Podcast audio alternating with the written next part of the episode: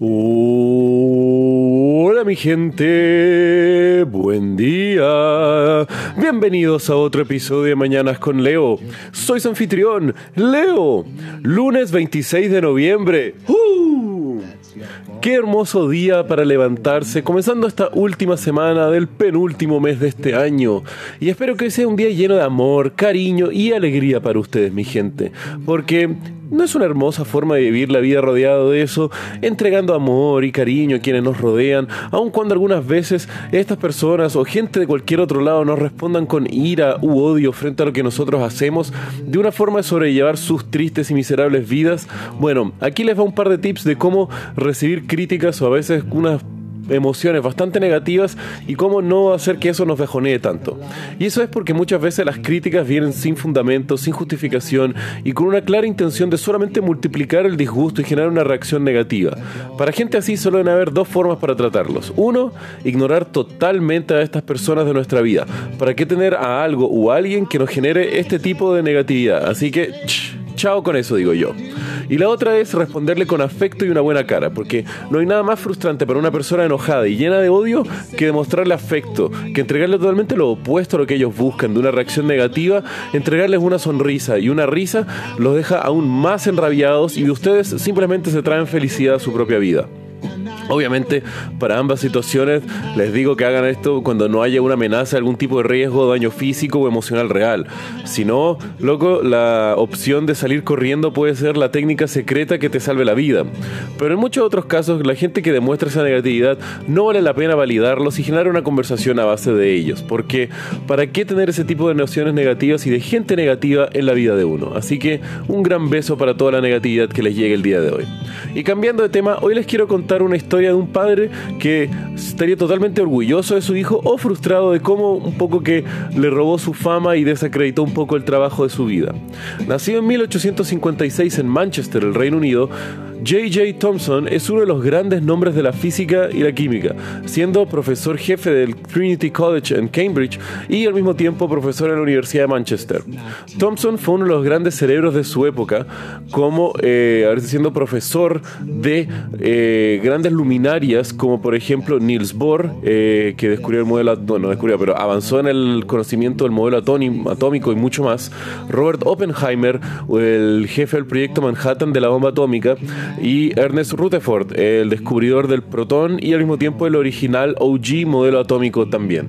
Entonces, sin duda alguna, J.J. Eh, Thompson, habiendo tenido una historia con estos tipos de alumnos, obviamente era un capo de la física y sus alumnos serían sin duda alguna los maestros de la física del siglo XX. Tanto así que seis de sus alumnos irían eventualmente a ganar premios Nobel, lo cual ya sedimentaría posiblemente a Thompson como uno de los mejores profesores de la historia.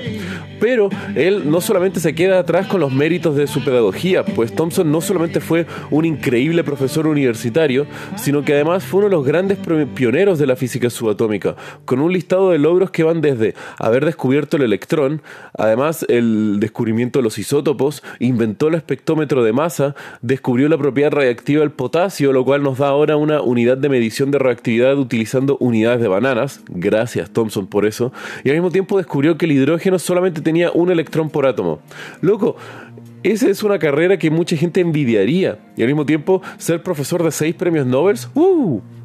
Debido a sus avances en su carrera, en 1906, J.J. Eh, Thomson recibe el Premio Nobel de Física por su trabajo con gases nobles en el estudio y descubrimiento del electrón como una partícula subatómica.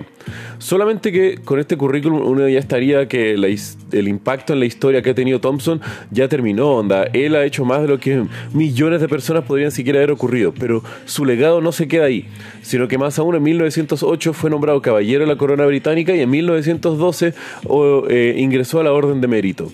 Y hasta ahí nomás uno creería que el nombre Thompson estaría en la física, pero no, pues su legado sigue ahora en la forma de su hijo, George Paget Thompson, nacido en 1892 y en una casa donde tu padre ganó un premio Nobel y fue profesor de más de seis de ellos, eh, al descubrir una estructura fundamental del universo, ¿cómo pudo haber sido la, influencia para el hijo? Me imagino que obviamente un ambiente inimaginablemente estimulante, lo cual también explica por qué George Thompson siguió los pasos de su padre padre para dedicarse al estudio de la física, entrando en Trinity College también, la escuela donde su padre fue jefe del departamento de física. Ahora, imagínate también cómo tuvo que haber sido las clases de Thompson con su padre y la presión de que tu papá se ganó un Nobel por su investigación y estás ahí en tu primer día de clases así serio y todo el curso mirándote como un bicho raro. No sé, curioso creo yo ese escenario. Pero Thompson Jr. no se quedó atrás, pues al terminar la universidad en Cambridge eh, y, y, al volver de la Primera Guerra Mundial, es transferido a la Universidad de Aberdeen, donde comienza a estudiar la hipótesis de de Broglie que fue uno de los pilares fundamentales para la física cuántica, hablando sobre la dualidad onda-partícula de las estructuras subatómicas. Resumiendo mucho, eso significa que, debido a las reglas de la física cuántica, las estructuras subatómicas se pueden comportar como una partícula o como una onda dependiendo de los factores que le estén afectando. Y George Thomson, gracias a sus avances, es el primero en descubrir las propiedades de onda que tiene el electrón, que hasta esas alturas ya es un amigo personal de la familia Thomson, creo yo, y recibe, al igual que su padre, un premio Nobel en 1937, tres años antes del fallecimiento de su padre a los 83 años. Imagino yo que tuvo que haber sido uno de los grandes honores de la vida de Thomson, más aún de su propio Nobel, que su hijo, trabajando bajo las bases de su propia investigación, también pudo haberse ganado un, galardón.